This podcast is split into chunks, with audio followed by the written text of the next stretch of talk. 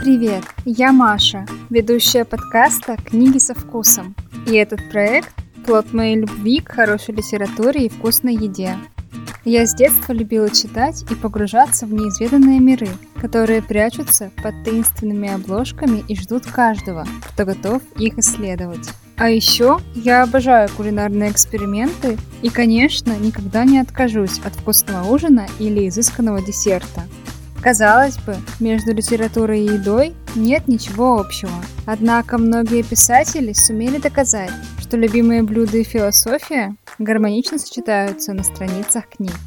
В каждом выпуске этого подкаста я расскажу тебе о произведениях, которые насыщают разум, а потом мы вместе приготовим блюдо, захватившее воображение. Вместе мы вспомним волшебную историю о юном Гарри Поттере и сварим сливочное пиво совсем как из паба три. А еще отправимся в Париж начала 20 века и поужинаем с Эрнестом Хемингуэем в его любимом ресторане. А если хочешь, то вместе окунемся в детство Рэя Брэдбери и насладимся кулинарными изысками его бабушки. Уверена, что литература не только питает разум, но и дарит бесконечно новые вкусовые опыты. Тебе нравится идея моего подкаста? Тогда не забудь рассказать о нем друзьям и поставить звездочки в iTunes. Если ты, как и я, тоже любишь провести время в компании с хорошей книгой, а потом вкусно поесть, буду ждать тебя в следующем выпуске.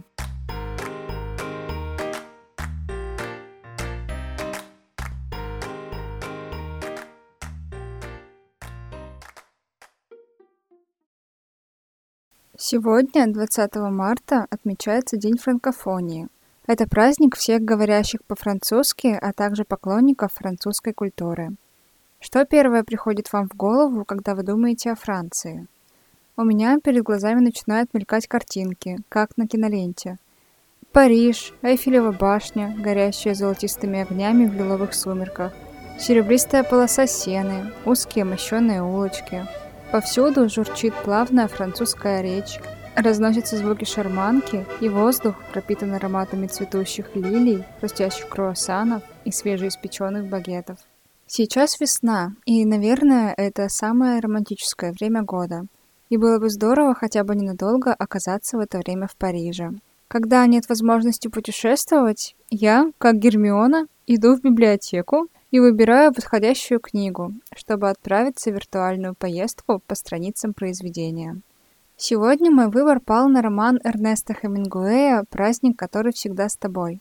Этот роман – сборник воспоминаний Хемингуэя о его жизни в Париже в 1920-х годах. Книга пестрит портретами известных писателей, поэтов и художников. Тут есть и Скотт Фиджеральд, и Гертруда Стайн, и Джеймс Джойс, и Эзра Паунд, и многие другие. И старина Хэм настолько дотошен, что сдает адреса своих квартир, любимых кафе, ресторанов и магазинов. Можно даже составить маршрут, чтобы обойти все упомянутые локации, когда снова появится возможность путешествовать. Поэтому сегодня мы с вами перенесемся во Францию, но не в современную, а на сто лет назад – Прогуляемся по прекрасному Парижу и посмотрим на него глазами писателя, чтобы увидеть величественный город таким, каким он его запомнил и описал в своей книге. Если тебе повезло, и в молодости ты жил в Париже, то где бы ты ни был потом, он до конца твоих дней останется с тобой. Потому что Париж – это праздник, который всегда с тобой. Эта цитата из личной переписки Хемингуэя вынесена в эпиграф одной из самых характерных книг о Париже, которые мне доводилось читать. Она же и дала название всей книге. Впервые я прочитала праздник, который всегда с тобой, несколько лет назад, и с тех пор регулярно его перечитываю. И эта книга воспоминаний писателя о годах его молодости, проведенных в Париже, помогла мне отвлечься от тоскливых мыслей и стала лучшим виртуальным путеводителем по этому городу. Париж – это самый литературный город из всех мне известных. О нем активно писали и пишут не только французские писатели. Делать Париж местом своих произведений любили и любят все, кому не лень. И это неудивительно. По мере моего знакомства с городом, пока что только с помощью книг и фильмов, во мне все больше крепнет желание там побывать. Поэтому сегодня я познакомлю вас с литературным Парижем, городом, который живет на страницах любимых нами книг, но при этом существует в реальном мире. В Париже существует два адреса, когда-то принадлежавших Хемингуэю, и оба они неоднократно зафиксированы в книге. Поначалу, приехав в Париж со своей молодой женой Хедли, писатель жил на улице кардинала Лемуана. Потом они какое-то время отсутствовали в городе, а когда вернулись, поселились на улице Нотр-Дам-де-Шамп. Нашим домом на улице кардинала Лемуана была двухкомнатная квартирка без горячей воды и канализации, которую заменял бак, что не было таким уж неудобством для тех, кто привык к мичиганским уборным во дворе. Зато из окна открывался чудесный вид. На полу лежал хороший пружинистый матрас, служивший удобной постелью. На стенах висели картины, которые нам нравились, и квартира казалась нам светлой и уютной. Неоднократно называется и конкретный адрес. Улица кардинала Лемуана, дом 74. Оказавшись в Париже, найти его совсем нетрудно. Хемингуэй жил здесь с января 1922 по август 1923 года на третьем этаже этого здания. Отсюда он любил совершать долгие променады по левому берегу Сены. И сейчас я предлагаю вместе пройтись по одному из излюбленных маршрутов писателя. С дальнего конца улицы кардинала Лемуана к реке можно спуститься разными путями.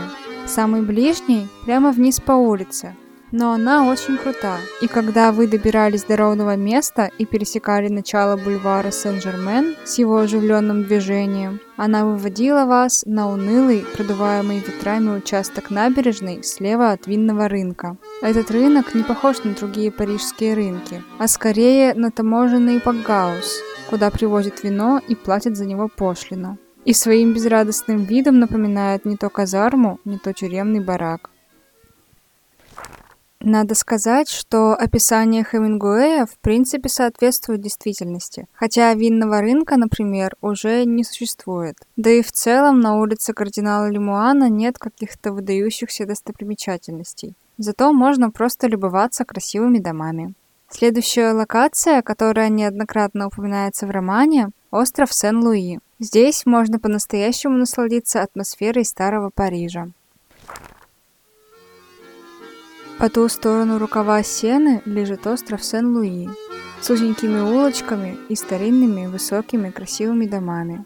Можно пойти туда или повернуть налево и идти по набережной, пока остров Сен-Луи не останется позади, и вы не окажетесь напротив Нотр-Дам и острова Сите. Пройдясь по Сен-Луи, можно вернуться обратно на левый берег Сены и познакомиться с местными букинистами. Первые букинисты на набережных Сены появились очень давно, еще в первой половине XVI века. Пожалуй, тогда в их образе было гораздо меньше романтики. Это была своеобразная разновидность латошников, которыми становились не от хорошей жизни, а от отсутствия денег на аренду помещения под полноценную книжную лавку. Они таскали свой товар на себе в корзинках, которые вешали на шею, или торговали им прямо с земли. И при этом на протяжении веков подвергались регулярным гонениям и притеснениям со стороны властей. Мало ли какую запрещенную литературу могут распространять такие сомнительные бродячие торговцы. Многие из них продавали книги незаконно. Никакие запреты и гонения на букинистов не действовали, так что в конце концов они все-таки были признаны неотъемлемой частью городской инфраструктуры. И примерно с середины XIX века эта профессия наконец-то стала более-менее стабильной а в 1891 году им даже разрешили устроить стационарное хранилище для книг, вместо того, чтобы каждый вечер отвозить свой товар домой. И сегодня парижские набережные невозможно представить без этих зеленых ящиков с книгами. В открытом виде они служат прилавками, а в закрытом – складами. У книготорговцев на набережной иногда можно было почти даром купить только что вышедшие дешевые американские книги. Над рестораном «Серебряная башня» в те времена сдавалось несколько комнат, и те, кто их снимал, получали в ресторане скидку. И если они оставляли какие-нибудь книги, коридорный избивал их букинистки на набережной, и вы могли купить их у нее за несколько франков. Она не питала доверия книгам на английском языке, платила за них гроши и старалась поскорее их продать с любой, даже самой небольшой прибылью. Вообще, у Хемингуэя в тексте фигурирует около дюжины парижских кафе и ресторанов, и еще несколько из них упоминается без названий. Большинство из этих мест существуют и по сей день, но сегодня стесненный в средствах начинающий писатель уже не сможет пообедать, наверное, ни в одном из них. Эти заведения сделали себе имя на прославившихся деятелях прошлого, не только Хемингуэя, но и многих его знаменитых современников, и соответствующим образом рестораны изменили свою ценовую политику. Мы пошли вверх по улице Святых Отцов, дошли до угла улицы Джакоб, останавливаясь и разглядывая выставленные в витринах картины и мебель. У входа в ресторан Мишо мы ознакомились с меню, вывешенным на двери. У Мишо не было свободных мест, и нам пришлось подождать, пока кто-нибудь уйдет и мы следили за теми столиками, где уже допивали кофе. Если говорить о Серебряной башне, то в ней Хемингуэй никогда не бывал, потому что этот ресторан с самого начала своего существования был ориентирован отнюдь не на простую публику. Одно время у Серебряной башни было три звезды Мишлена, но в 1996 году ресторан потерял одну звездочку, а в 2006 еще одну. А в следующем, 2007, вышел мультфильм «Рататуй», при создании которого прототипом ресторана послужила именно Серебряная башня. Если говорить о гостинице над рестораном, то она существует и в наши дни. Наверное, это уже не просто несколько комнат над рестораном, а что-то более серьезное. Но вполне вероятно, что в ее номерах англоязычные гости по-прежнему оставляют книги. А есть среди них хорошие? Как-то спросила она меня, когда мы подружились. Иногда попадаются. А как это узнать? Я узнаю, когда читаю. Все-таки это дело рискованное. Да и так ли уж много людей читает по-английски? Ну, тогда откладывайте их и показывайте мне. Нет, откладывать их я не могу. Вы ведь не каждый день ходите этим путем. Иногда вас подолгу не видно. Нет, я должна продавать их, как только предоставится случай. Ведь они все-таки чего-то стоят. Если бы они ничего не стоили, мне бы ни за что их не продать. А как вы определяете ценную французскую книгу? Ну, прежде всего, проверяю, есть ли в ней иллюстрации. Затем смотрю на качество иллюстраций. Большое значение имеет и переплет. Если книга хорошая, владелец обязательно переплетет ее как следует. Английские книги тоже в переплетах, но в плохих. О таких книгах очень трудно судить. Конечно, современные букинисты на набережных торгуют не только книгами. Они предлагают старые журналы и газеты, открытки и афиши, рисунки и совсем уж незатейливые товары, ориентированные на туристов, например, магнитики. Ряды зеленых деревянных ящиков с книгами тянутся по набережным около двух с половиной километров. Последние из них можно увидеть на набережной Вольтера процессе своей прогулки Хемингуэй преодолевает все это расстояние, проходя букинистический отрезок дороги вдоль реки, от моста Сюли до моста Руаяль. От этого лотка около Серебряной башни и до набережной Великих Августинцев букинисты не торговали английскими и американскими книгами.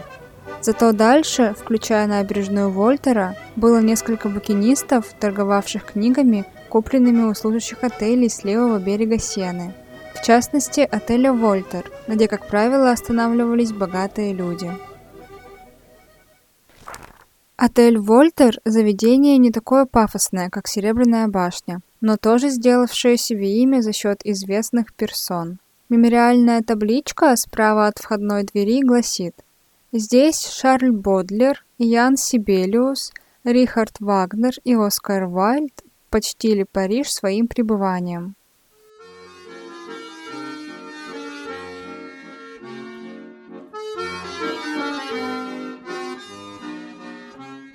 В общем, вот таким представлялся Париж в глазах Хемингуэя. Конечно, это далеко не все места, о которых вспоминал писатель. Но сегодня остановимся на этом. Теперь немного поговорим о парижской кухне 1920-х годов и блюдах, которые описывал и пробовал писатель.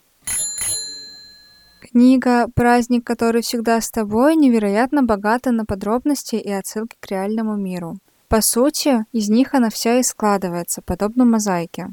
А еще на протяжении всей книги герой уделяет огромное внимание еде.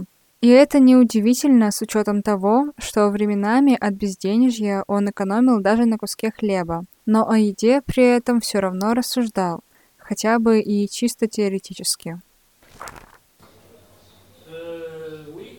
«Вы что-то похудели, Хемингуэй», — сказала Сильвия. «Вы хорошо питаетесь?» «Конечно». «Что вы ели на обед?» Меня мучило от голода, но я ответил. «Я как раз иду домой обедать. В три-то часа я не заметил, что так поздно. На днях Адриена сказала, что хочет пригласить вас с Хедли на ужин. Мы бы позвали Фарго. Вам он кажется симпатичен?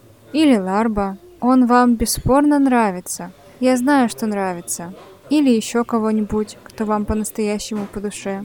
Поговорите с Хедли, хорошо? Я уверен, она с удовольствием пойдет. Я пошлю ей письмо. И не работайте так много, раз вы едите кое-как. Не буду. Ну, идите домой, а то опоздаете к обеду. Ничего, не оставят. Только не ешьте ничего холодного. Хороший горячий обед вот что вам нужно. Часами бродя по Парижу, Хемингуэй нагуливал аппетит, или, скорее, наоборот, пытался отвлечься от мыслей о еде и подавить сосущее чувство голода. В свои молодые годы писатель не всегда мог себе позволить питаться в прославленных ресторанах и чаще всего обедал в бистро, где еда стоила не так дорого, но не отличалась изысками. Голод полезен для здоровья, и картины действительно смотрятся лучше на пустой желудок. Но еда тоже чудесная штука. И знаешь ли ты, где ты будешь сейчас обедать? У Липа, вот где ты будешь есть. И пить тоже. До Липа было недалеко, и все те места на пути к нему, которые мой желудок замечал так же быстро, как глаза или нос, теперь делали этот путь особенно приятным. В зале было пусто, и когда я сел за столик у стены, спиной к зеркалу, и официант спросил, подать ли мне пиво, я заказал большую стеклянную литровую кружку и картофельный салат.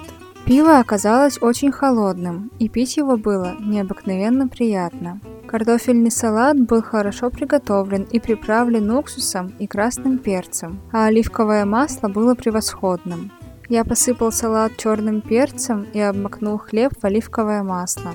После первого жадного глотка пива я стал есть и пить, не торопясь. Когда с салатом было покончено, я заказал еще порцию, а также сервелас – большую толстую сосиску, разрезанную вдоль на две части и политую особым горчичным соусом.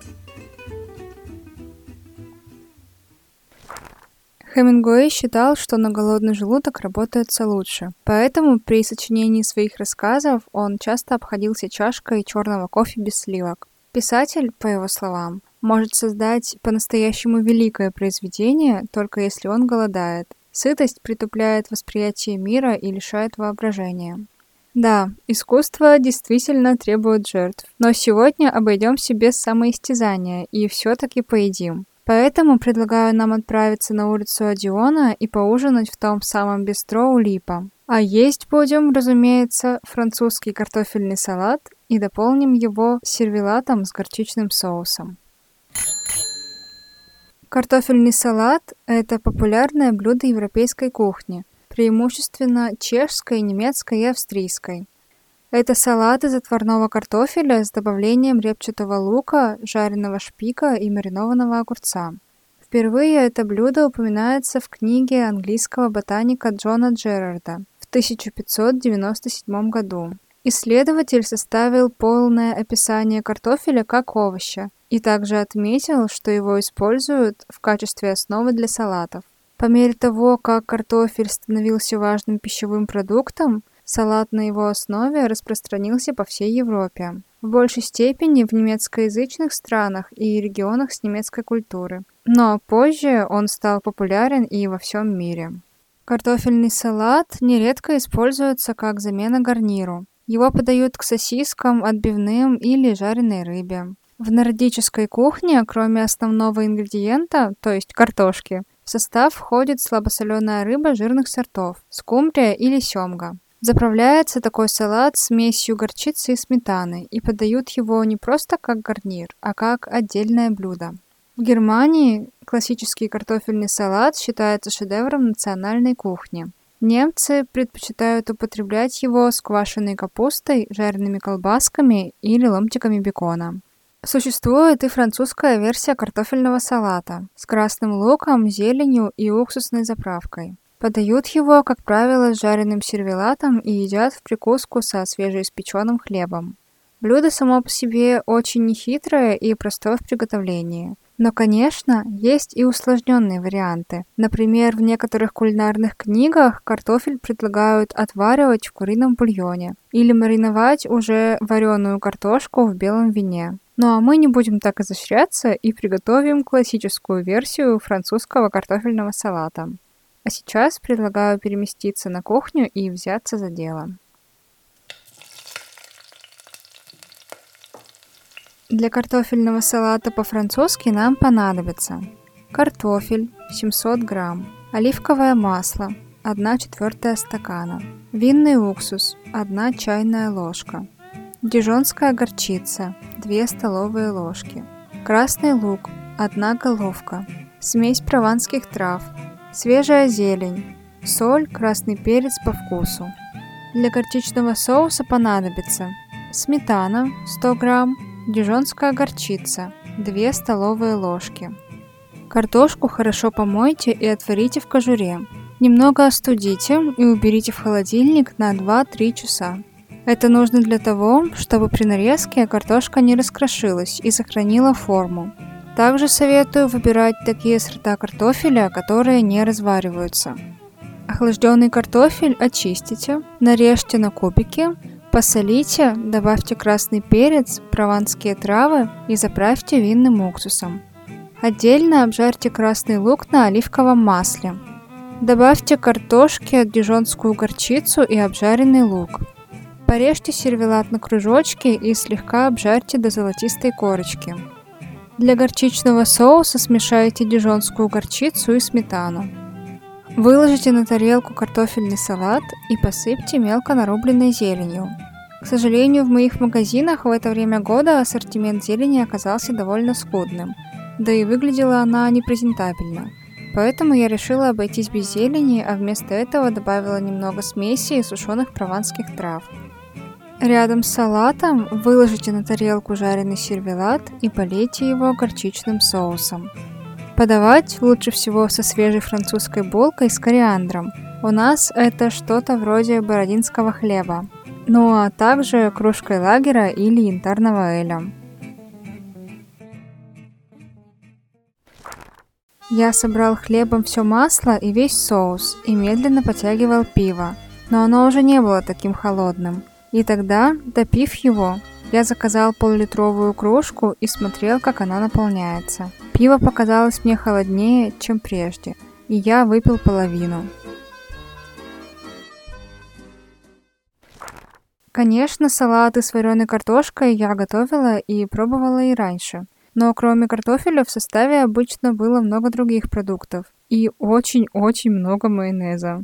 Вспомнить хотя бы оливье, мимозу или гранатовый браслет.